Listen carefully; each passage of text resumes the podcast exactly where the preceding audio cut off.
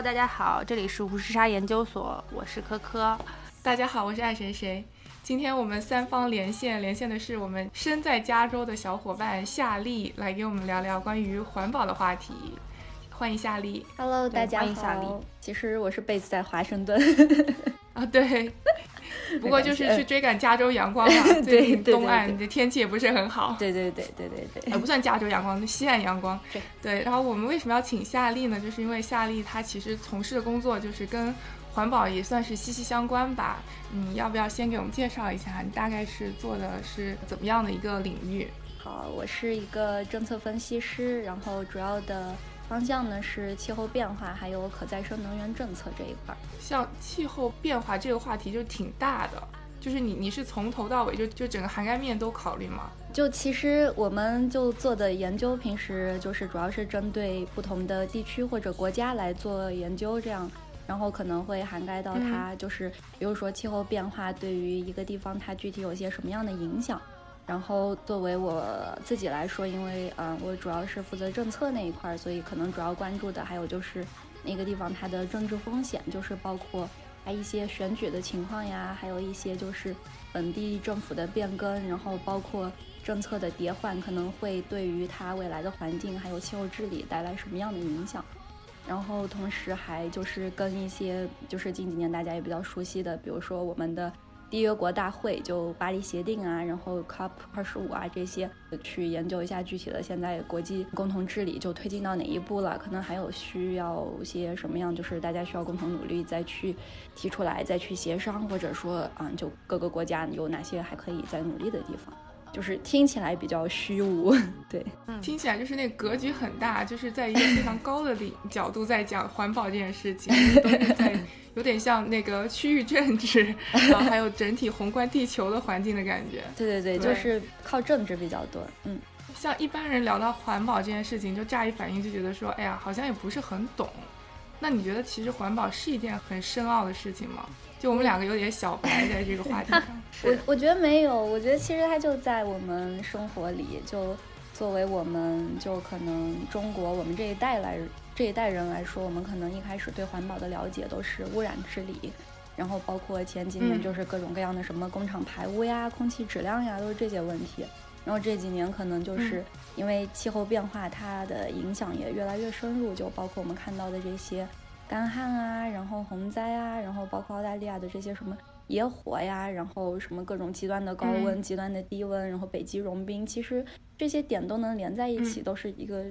全球整个气候系统发生变化的一个现象，所以我觉得其实这个就在我们周围，没有很远。就是对于很多中国人来说，我们好像从小就被教育说，哎，要保护环境啊，然后要什么什么爱护花草树木，人人有责这种东西。所以好，好像很多人潜意识里都觉得说自己跟环保这个话题好像很早就有了一些关系，有了一些联系。但是真正你要让大家去谈环保到究竟是什么，好像很多人并说不出来一个所以然。对，确实是这样。嗯。对，然后很多时候大家可能听到“环保主义者”这个词，我今天其实刚才我就在网上随便一一搜，然后感觉，嗯，就前几条吧，出来的都是负面的，都说极端环保主义者怎么怎么样。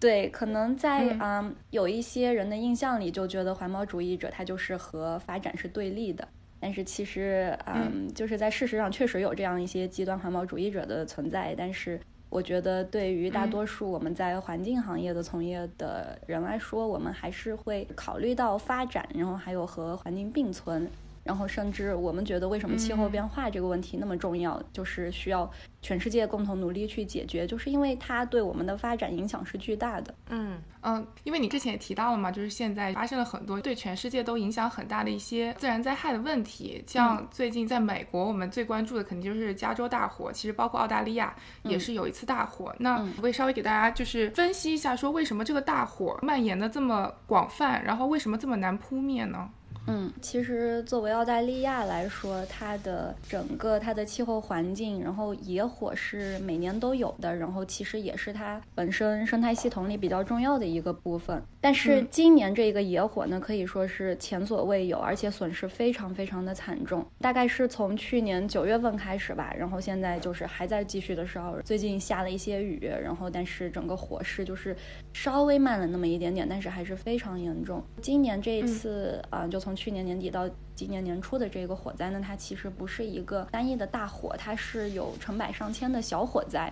它主要是集中在澳大利亚，就是海岸线东南东南的那个海岸沿线，但是其实是在澳大利亚每一个州都有野火。为什么会发生呢？其实就像我们以前化学课学过的，你起火的三个要素：可燃物、助燃物，还有一个点火源。对于澳大利亚来说，因为它主要的植被是桉树，也就是我们知道就考拉最喜欢的那个树。这个树呢，它的特点是它桉油的含量比较高。然后这个桉油呢，它一旦沉积在树底下，它可能到四十度的时候，高温的时候它就会自燃了。这就是它有这样的一个可燃物。作为助燃物来说呢，就是这几年极端的干旱，然后还有高温，包括就是过去几个月澳大利亚一直在遭遇的强风，都造成了助长火势蔓延这样的一个气候条件。点火的话呢，就有各种各样的原因。就澳大利亚这些火灾来看的话。它的原因也是多种多样的，它有可能是闪电引起的，然后也有一些就是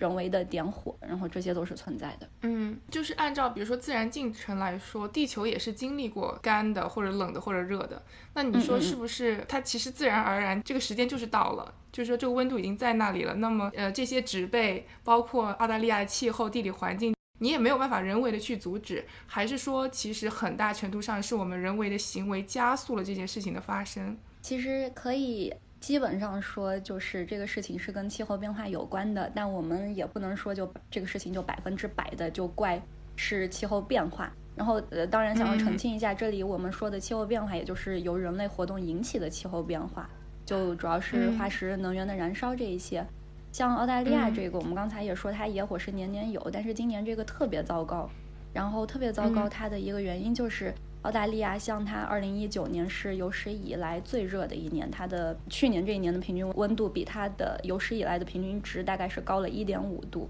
然后可能大家觉得一点五度，那我穿个衣服也没什么，但是其实就是对于气候条件来说，它能改变的非常多。这几年降水也少了，然后因为干旱，它植被它也更干，然后也更易燃，然后这些都是会让整个火势就更加的严峻，然后也会更加的频繁。对，那像我们离澳大利亚这么远嘛，就是其实关注火势的时候看到的最多就是大家救考拉呀，救那个袋鼠呀。但其实即使我们离得这么远，澳大利亚的山火对我们还是有影响的嘛。对对对，就澳大利亚这一次山火来说，首先它是对它的生态系统造成了一个非常大的破坏，就可能大家也已经读到，然后我觉得这个数字是非常震惊的，就说有十亿、数十亿的生物就失去了生命。然后它这个估值呢，它是根据就是每平方米有的那个物种的密度来估算的。然后还说这个可能只是一个比较保守的估计，还不算上就是比如说虫啊这些东西。然后像澳大利亚，它作为本身一个生物热点地区，它有很多物种是只有澳大利亚有的。然后这个东西其实对澳大利亚，然后对我们全人类来说都是非常致命的一击。从别的角度来说，就是嗯，那么大的火灾，然后它就很多的烟雾，很多的烟雾，大家就非常明显的可以感觉到就空气质量的变差。我前几天看，好像堪培拉某几天的空气质量已经是全球最差。一般来说，德里的空气质量是比较差的。然后那几天堪培拉的空气质量比德里还差。嗯，在我们说气候变化给野火带来影响的时候，也还要想说一点，就是这样的火灾给气候变化也会带来非常大的影响。因为森林呢，它本来是一个就是巨大的一个碳汇。因为我们都知道，就是树木嘛，它可以吸收二氧化碳，然后释放氧气。我们说的减排就是减少二氧化碳的排放。但是这些森林的破坏，然后就相当于我们减少了很多的碳汇，然后这样的话呢，就会有更多的二氧化碳漂浮在空中。对于未来几年、几十年来说，全球的减排都是有着非常重大的影响。对，而且最近就是很多国家是不是都纷纷退出了，就是那个巴黎协定？反正美国是带头表示不履行。是不是有这个？我其实没有很关注。嗯，是美国是就是特朗普就一七年的六月吧，他宣布说要退出。然后，但其实这个事情也比较有意思，就是他就拒绝各种就是官方的去参加这样的谈判啊，或者怎么样。但是从程序从法律程序上来说，如果他要正式的退出巴黎协定，是需要在就是签署生效日之后的三年。然后这一天呢，正好是美国。下一次总统选举的，我忘了是前一天还是后一天啊。反正就是这节点非常有趣。对，所以我们就接下来拭目以待。所以就是今年这一年，对于美国的各个环保组织来说，也是比较关键的一年。嗯，对。突然，所有环保主义者都很关注大选。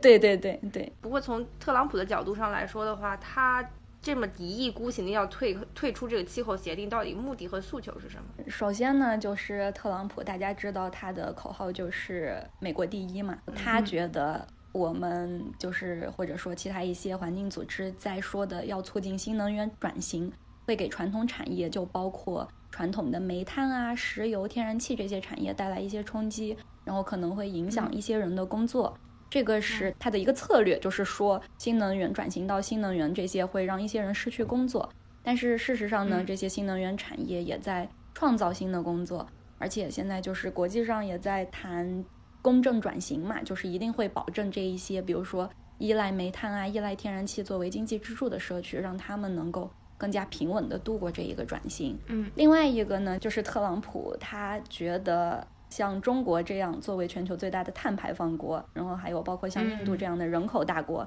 是应该在这一些事情上负起更多的责任。他觉得为什么要让美国来承担这一部分的责任呢？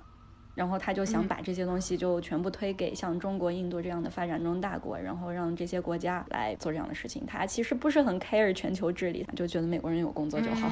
比较短视。饮鸩止渴。对啊，在我们中国的角度来说，就是你你美国是已经发展过了，排污已经排完了，那我们现在只是在发展中，其实也是不公平的。对，确实是，这也是就是很多国家在谈判里面提出来，就是发展中国家就觉得，如果是要全球减排的话，那一定要有一个公平的计算机制，就是谁来付出什么，谁来承担什么。发达国家也要相应的提供，不管是技术上啊，或者是资金上的援助。目前来说，这个气候协定里面对于每个国家的碳排放量是有一个怎样的计算公式呢？它是有一个目标，就是说在本世纪结束之前，二一零零年要把全球升温相较工业革命之前，大概就是一八六零年左右，然后这个全球升温呢控制在两度，它这个两度呢是相当于它的一个基线，然后同时呢是要追求一点五度。就是想要达到这个目标呢，它基本上从一个比较简单粗暴，它的一个对各个国家的政策要求，就是说，大部分的发达国家它需要在二零五零年前达到碳中和，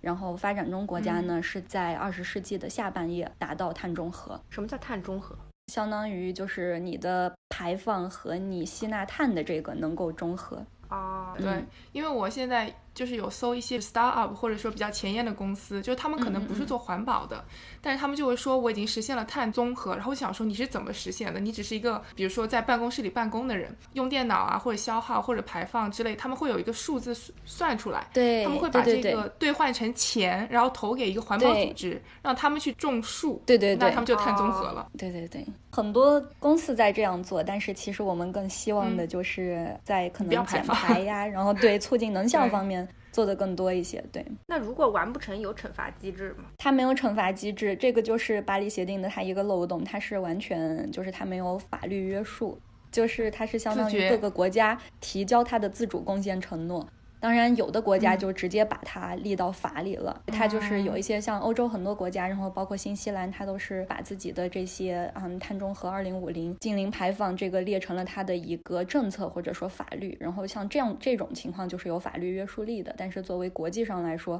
它只能批评、鼓励，并没有什么强制的这种惩罚或者是什么样的措施。对，嗯，舆论压力吧，可能对 peer pressure。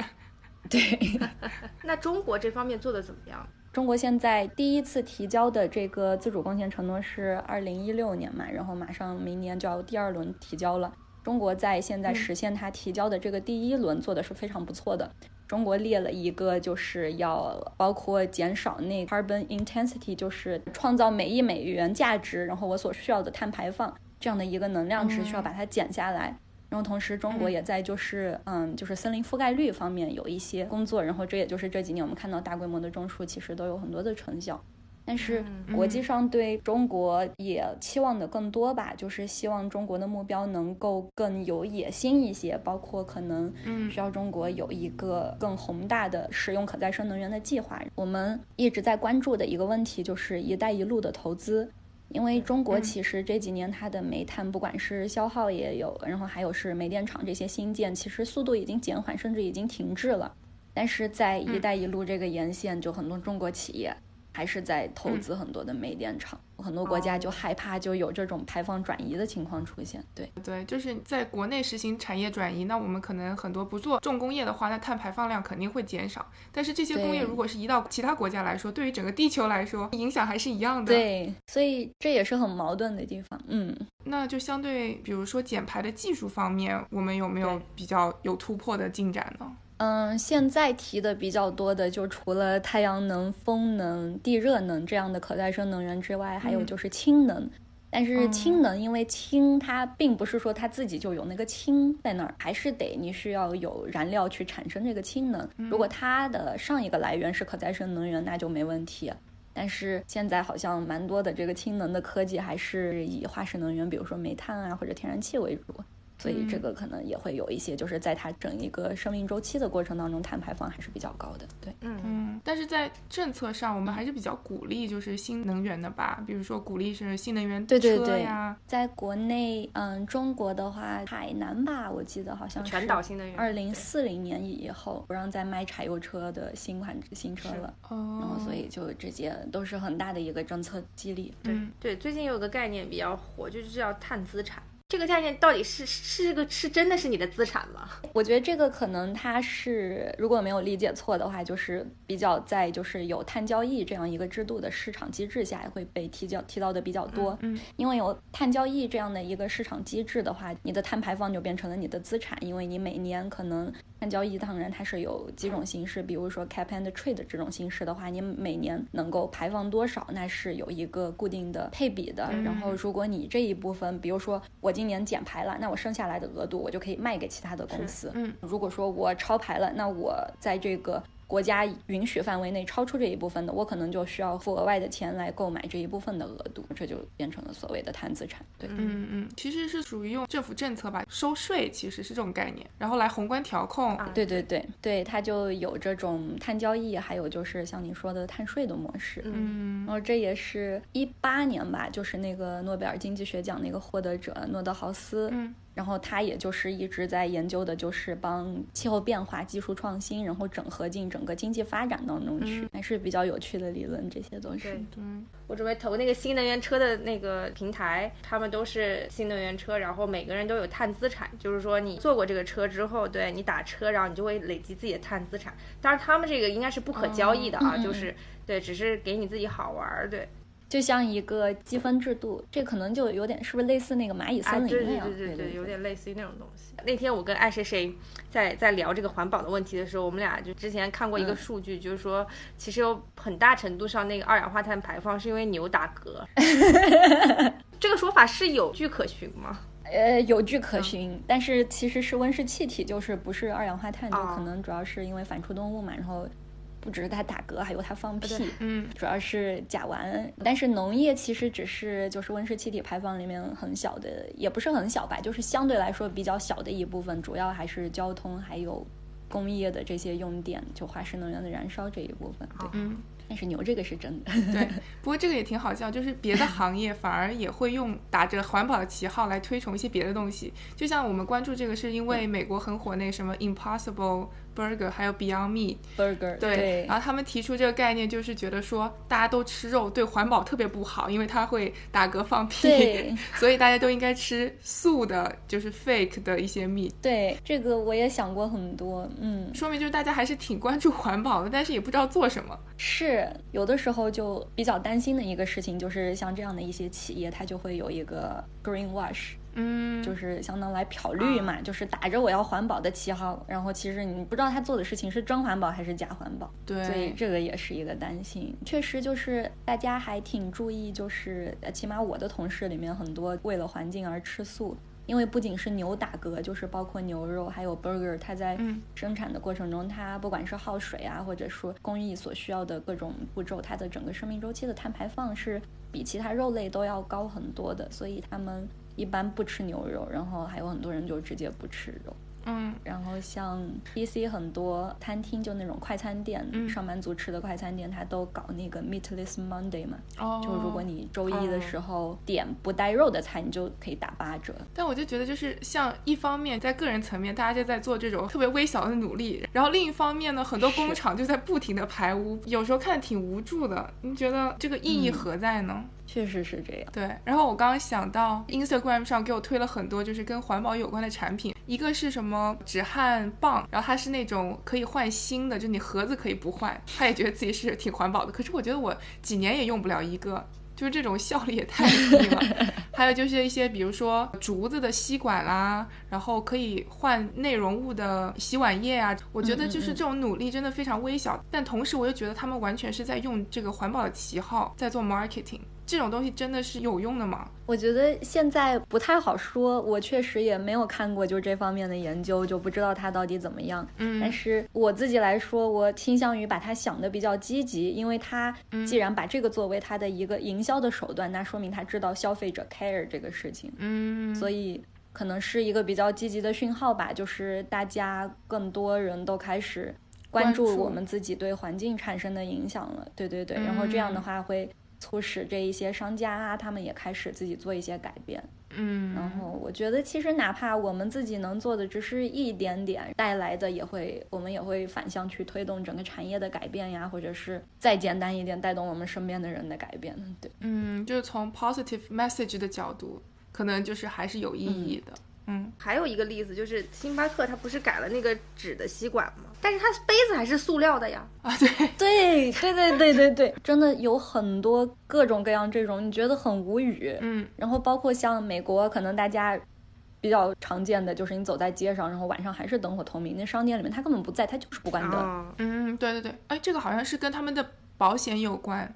是不知道哪个保险公司推出了一个条款，就是说如果你灯关掉，然后你。被盗了的话，它是不保的哦，所以大家都要开着灯。这样子，对，就是哎，我觉得这挺无聊的。不过之前关于那个吸管那件事情，好像就是说你的杯子你可能回收再利用的比较方便，但吸管因为它这个太细。然后你可能那个纤维或怎么样已经不好回收，对对对，所以吸管就首先被淘汰了。而且它可能对如果飘到海洋里的话，对海洋生物的危害比较大。嗯，但是我我必须要说出来，就是你可以换纸吸管，我可以接受，但能不能做得好一点？就我每次都是喝着喝着一半 它就已经蔫儿了，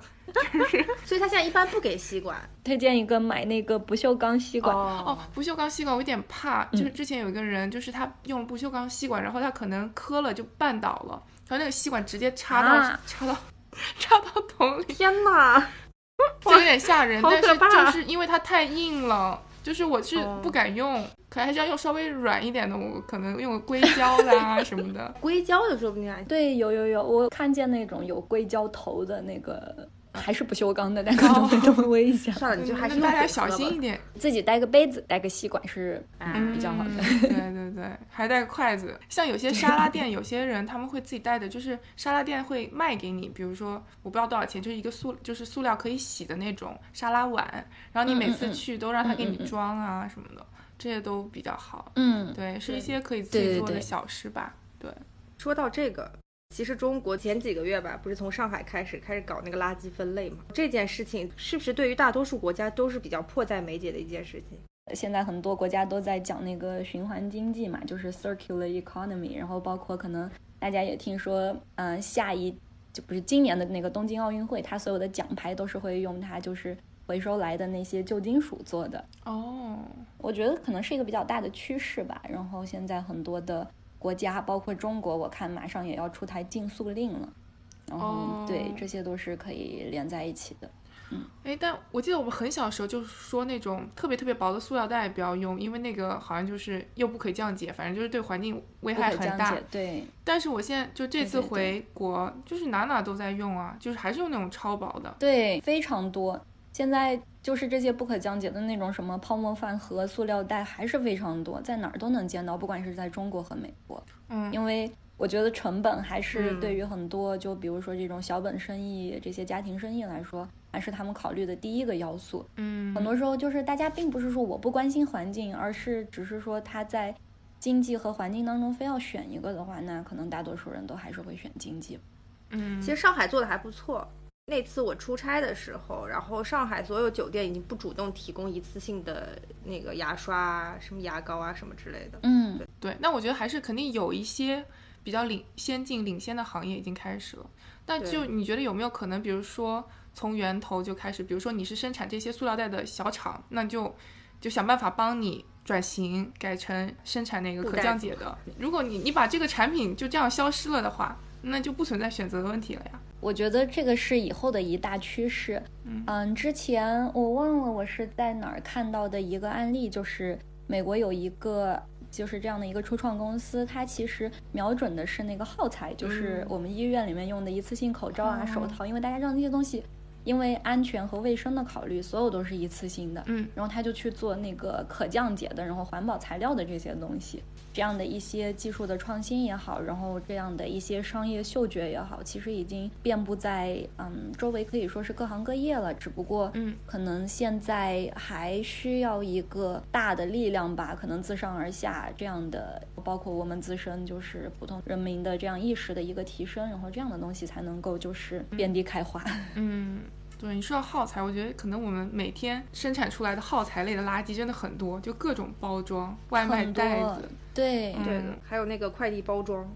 对，特别是快递，我感觉国内这个发达的快递行业。快递它可以有绿色物流嘛？就是据我所知，嗯，像一些国际组织，包括那个世界自然基金会，就 WWF，它是在和国内一些电商在合作，就是在推进这种绿色供应链这样的一些项目。嗯，然后其实国内这一些基金会，包括一些国际基金会在中国的办公室，还有我们中国。自己的一些这种环境组织，然后做的都还蛮好的，然后他们的关注点也非常多。对，嗯，那是怎么弄的这个绿色供应链？我知道 WWF 他们是好像和京东签的一个协议，嗯，然后好像主要就是在物流这一块儿。它也是设置了一个科学碳目标，就是相当于就是如何来减少在物流啊，然后就快递运送这一方面的就是碳足迹、碳排放，快递的一个过度包装啊，然后这样的一些问题。嗯，就是从物流包装各个角度。嗯嗯。哎，我突然想到，国内送净菜那个包装是一次性的还是一个布袋子呀？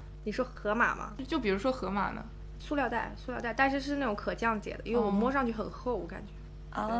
嗯，对，因为想到这边，比如说什么 Amazon 啊，都是一个袋子嘛，然后他会拿走无纺布的吧，就放在你门口，然后哦是吗？然后到时候你你东西拿走了以后，他下次来会把你那个东西收走。对对对对对对，就是没有包装，对，我觉得还不错。嗯嗯嗯。虽然刚刚聊了那么多，但是我们发现气候变化无处不在，其实深入到我们每个人的生活当中。但如果真正的啊，比方说是一场。大型的这种气候变化的灾难，或者是怎么样，这这种森林大火，对于我们普通人来说的话，会导致哪些比较直接或者间接的一些感受呢？会有哪些变化呢？周围？嗯，首先气候变化它最明显的一个影响就是极端天气更加的频繁，然后更加的严重，然后包括我们说的极端的高温。我当时记得我看过一个就特别令人心碎的一个视频是。在阿富汗的卡拉奇，就是夏天的时候，就农民就在那儿挖那个深沟。他们挖那个沟是干什么呢？是因为夏天来了，因为高温热死很多人，然后当地的医院没有这些能力去救助那么多人，治好那么多人，然后他们就提前准备墓地。哦，就觉得你可能会觉得，为什么在二十一世纪了还有这种事情的发生，就会觉得很可怕。然后我觉得这几年其实感受也非常明显，就是会夏天的时候你会觉得热的天气越来越多了，嗯，然后冬天的时候好像特别像今年的美冬，十一月、十二月的时候好像没那么冷，嗯，比往年可能想去滑雪的时候你对去不了滑雪，因为没有雪，对，根本就不下雪。这也其实就是从。背后追溯来看，你可能说它也是它自身就是天气循环的一个问题，这些东西你也不能说它是百分之百的就跟气候变化有关。嗯，但是我们可以说的是，气候变化一定在影响着这个事情。除了天气这个，然后另外一个对嗯我们的经济还有生活影响比较大的就是海平面的上升。嗯，对，因为只要气候它温度稍微升高一点点，然后因为我们的冰川融冰啊，然后还有就是。另一个影响是，比如说大气中的污染物，它到了这些冰面上，然后冰面它可能就会颜色就比较黑，然后大家知道黑色它会更吸热，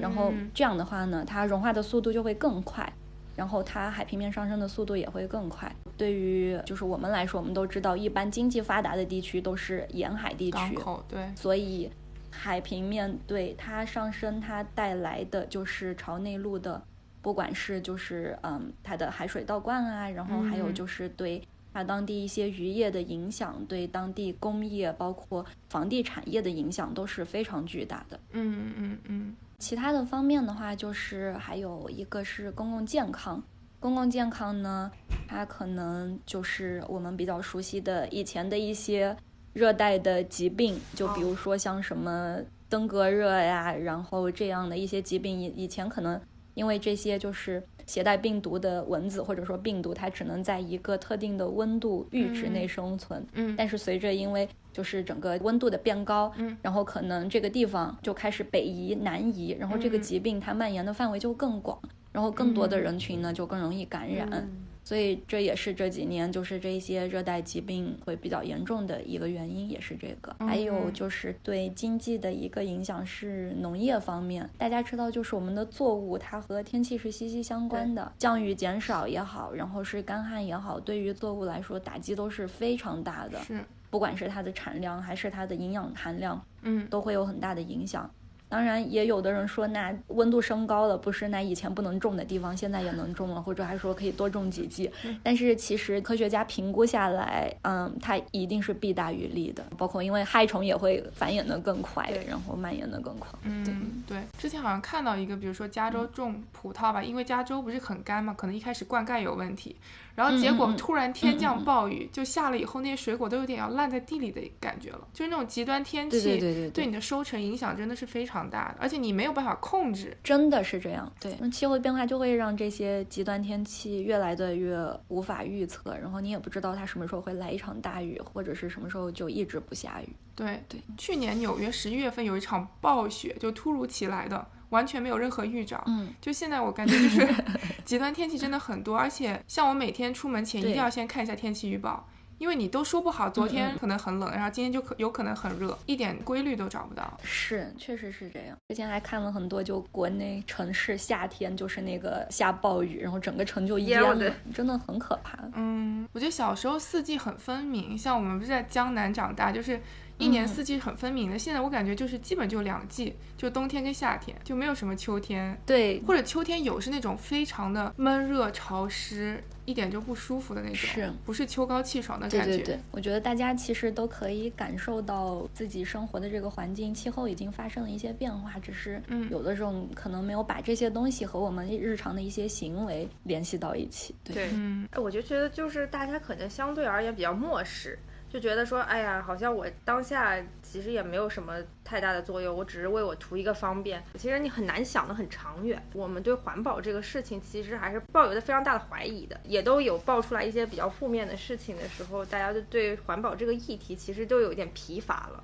很大程度上，大家如果不是强制执行的话，很多时候我觉得我们这一代人还是比较短视的。我觉得不仅是这一代人的问题吧，我觉得大家整体就是这样子。你甚至都不知道这个事情时间节点在哪儿。就我今天做多做了一件所谓的好事，对，那我什么时候能够感受到它带给我的那种心情的愉悦呢？我都。没有办法想象，确实是这样。嗯，你就感受不到这样的变化，然后你也不知道压死骆驼的最后一根稻草会是什么。是是，像你之前我们聊的时候，你也有提到，就是说有一些其实大家对这个环保的概念理解啊，包括或者是对它不信任感，其实是有一些历史原因的。包括有时候其实是因为一些政治的元素，然后让我们对它产生了更多的不信任感。因为就是很多人就是喊口号，然后我们也看到了它只是一个口号，没有成效。我觉得这么多年，就是其实环保它这个概念。也在演变。以前的话，大家关注的更多是，比如说生态保护，我要保护这个动物，我要保护那个植物。然后到后来，空气污染，然后或者说是水污染、土壤污染出现了，然后就说我要去监督这些工厂，做到减少它的污水排放、污气排放这样的一些东西。然后到现在说，我感觉到了整个气候系统在发生变化。我要去减少化石能源的使用，然后我要去提高能效。对于环保组织来说，在做的事情在演变。但是对于社会来说，大家对环保组织的认知，有的时候就是还是停留在个别的一些极端事件上。嗯，然后大家比较熟悉的一个环境组织就是绿色和平，嗯嗯就很多人知道这个机构是因为他做过很多极端的事情，比如说他就去抗议什么，比如就是日本的不准猎杀他的鲸鱼啊嗯什么的，直接把船开到海上或者怎么样，然后反核，然后就直接去炸什么核厂什么之类的东西，就非常极端。嗯但是其实绿色和平他也自己也在做很多的研究，他其实是一个非常棒的组织。嗯但是个体的极端的势力就会给大家带来这种的印象，就觉得环保主义者不行，你就是想要牺牲人类发展，你想要所谓的。政治正确，你觉得这个东西是好的，但是忽略了就是可能说我们发展中国家也好，或者说是社区对于发展，然后对于生活质量提高的这样的一个需求。嗯。这个呢，一方面我觉得是因为信息的不对称，嗯。之前在国内的草根机构也工作过，然后我自己的感受就是，我当时也非常不理解，嗯。国内很多就是有一些环境机构在某一段时间是把自己放到了政府的对立面，嗯他就觉得政府不作为，然后我就要跳出来指着你的鼻子说你没做事儿，嗯，然后但是就没有去说那我能不能去说我给他政策建议，嗯我来做一些事情，我告诉他你这样做会更好，而不是说我直接去跟他对抗。嗯对，我觉得这可能也是国内大家对这些环境机构啊、环保主义者一个误解吧。然后也是，当然这些一些印象、这些刻板印象也是有原因的，但是嗯希望这些也能够得到改善。嗯，就是方式方法有时候可能还是欠妥当。对，不过你刚刚说到就是保护动物，我就觉得像我们从小开始就是提中华大熊猫是保护动物啊，对，然后感觉他们现在就是已经养尊处优到一定境界了。这次我回国待了几天，然后看那个新闻联播的时候，那个主持人就特别一脸平静的在那儿说，呃，长江白鲟就是已经宣告灭绝了，就是他们已经没有办法繁衍下一代了，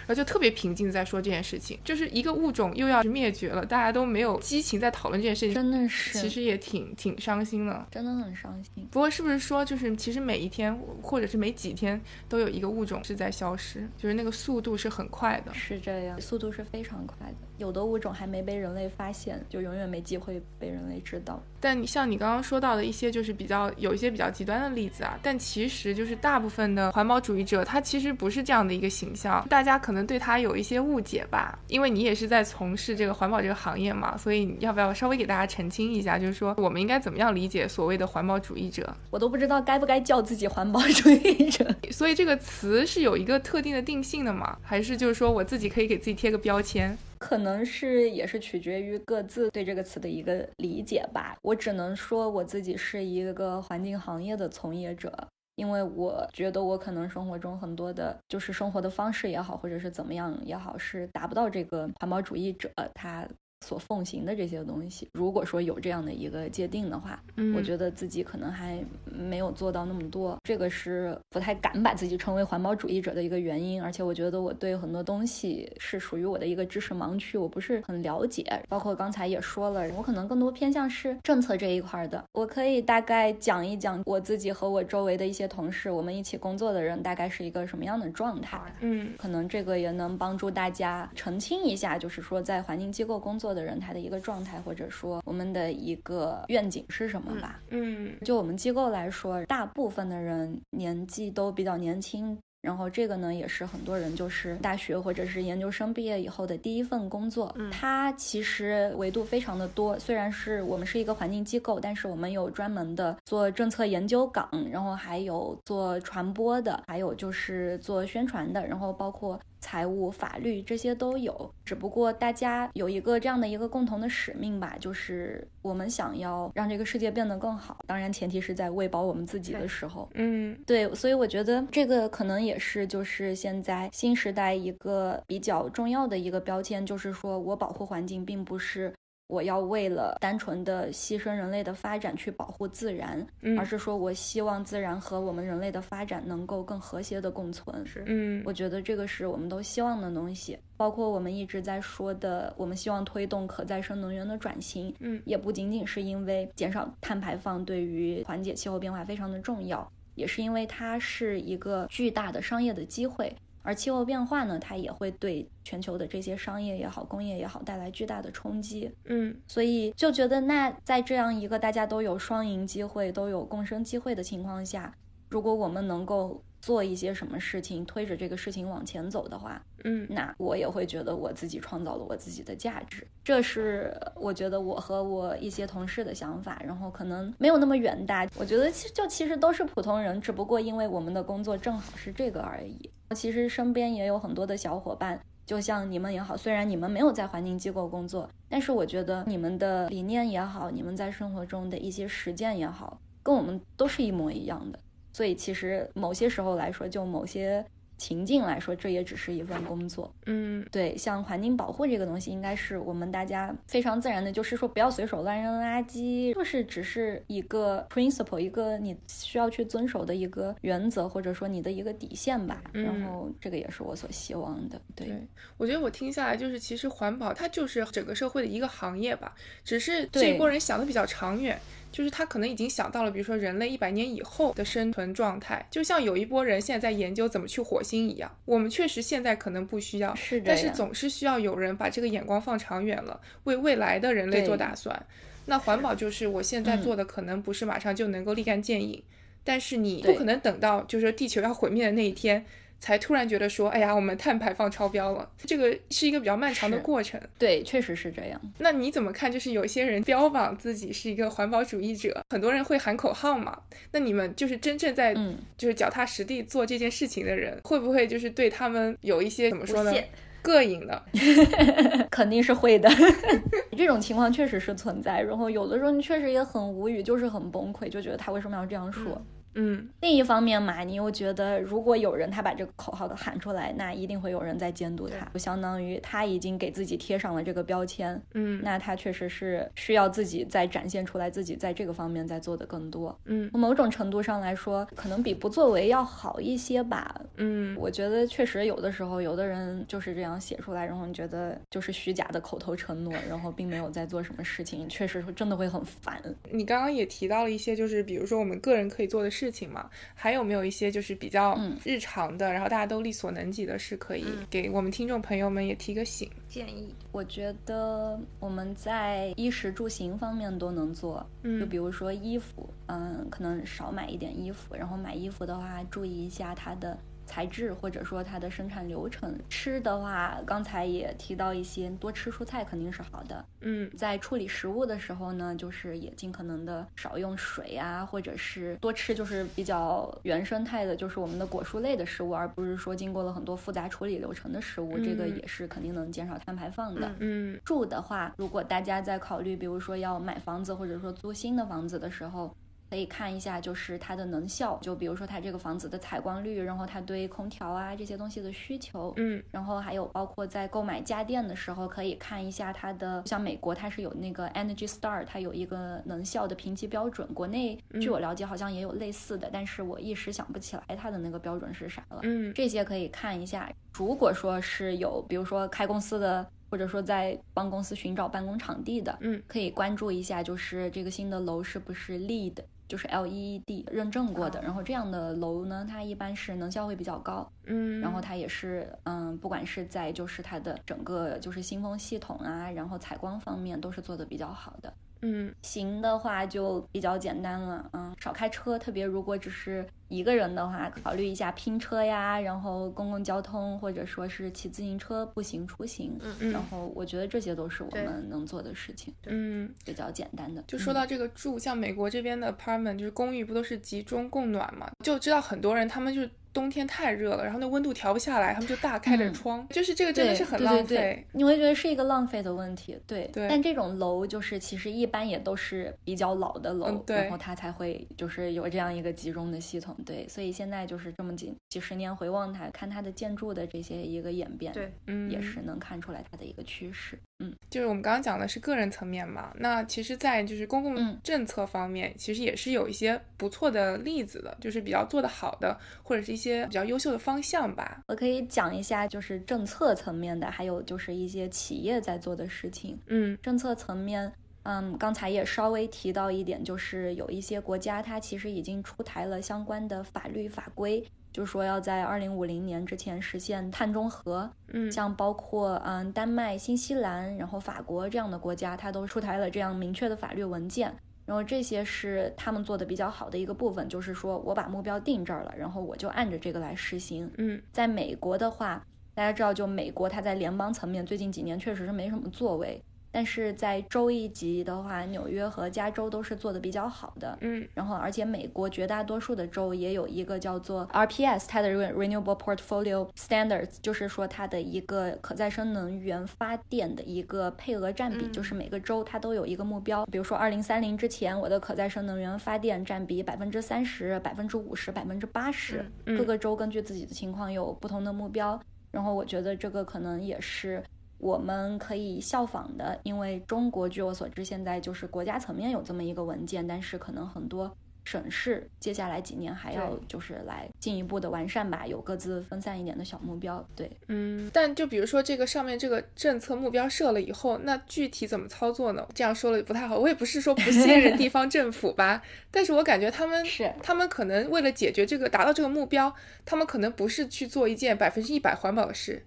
他们可能比如说，呃，拐个弯，呃，看有没有什么办法可以达到这个目标。那是不是这样就是有点适得其反了呢？这也是有可能的。对。然后一般像这种政策文件的话，它有一个目标，它一定有具体的就是它会出台后续的，就是相应的行动。然后针对每一个方面，比如说交通方面，它可能就是增加新能源汽车，然后减少柴油车的使用，或者说是全面禁止，然后或者说它提升它的公共交通系统。对，嗯。然后在能源方面呢，它比如说就是发电增加多少太阳能、风能的装机量，然后煤电减少多少，或者说像德国啊这些，嗯，他们就直接说了，我要在。二零五零还是二零六零之前就完全不再使用煤电了，然后都是有这样的承诺的。要具体化一些，嗯，对，一定要具体化，不然就会出现像你说的那样的情况。就像你说的，有的公司他就自己碳排放算一算，然后去买一买，捐点钱，对，这样就其实好像意义也不是特别大。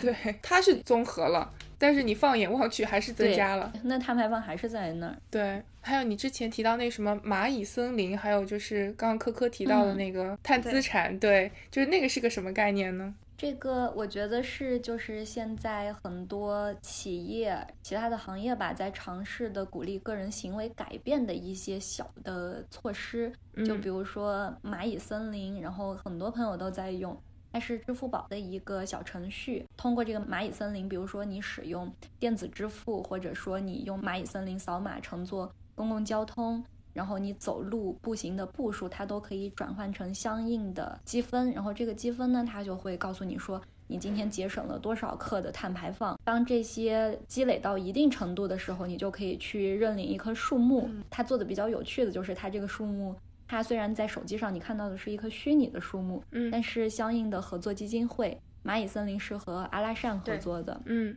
然后阿拉善就会在沙漠给它种一棵真的树，然后你就可以看到有一个小小的编号，然后。看到你的树在那里，这其实是一个就国内大家现在非常喜欢玩，然后我觉得非常有意义的一个小项目。嗯，所以其实也算是阿里在环保事业做的一点贡献吧，因为毕竟还是要有人投这个钱种这个树，所以企业文化，我觉得现在大企业的企业文化还是挺积极向上的，就很关注环保这一块。是，但它就是同时它也是有一些外在的条件推动，比如说现在很多国家。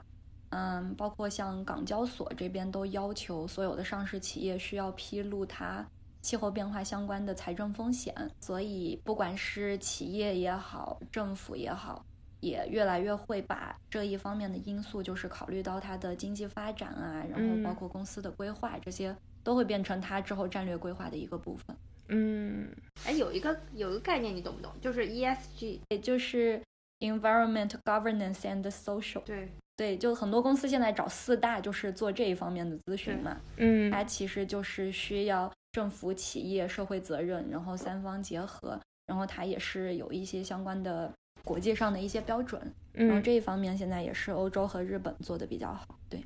对我觉得这期节目其实本来一开始早就想做了，因为那个亚马逊的那场森林大火的时候，我们就已经跟夏利取得了联系。然后，但是中间因为一些阴差阳错，然后直到澳大利亚又爆发了第二次大火，我们才做了这期节目。对，可以可以想象啊，这个短短的时间之内，这个整个气候变化、极端事件频发，也让人非常揪心。然后大家也其实呃希望说能把更多的关注呃投向环保这个这个方向吧。特别是我们看到很多小动物，哎呀，就是那个。那些图片确实确实是挺让人心痛的啊，然后所以这期节目我觉得其实是个引子吧，我们也没有办法在一期节目里面把整个环保的事业和环保的内容都说清楚，但也希望说我们能够从我们自身出发，以这么一个小小的议题开篇，也希望大家能够真正意识到环境问题的存在吧。其实有很多已经做得不错的企业或者是成功的案例，然后也希望大家能够。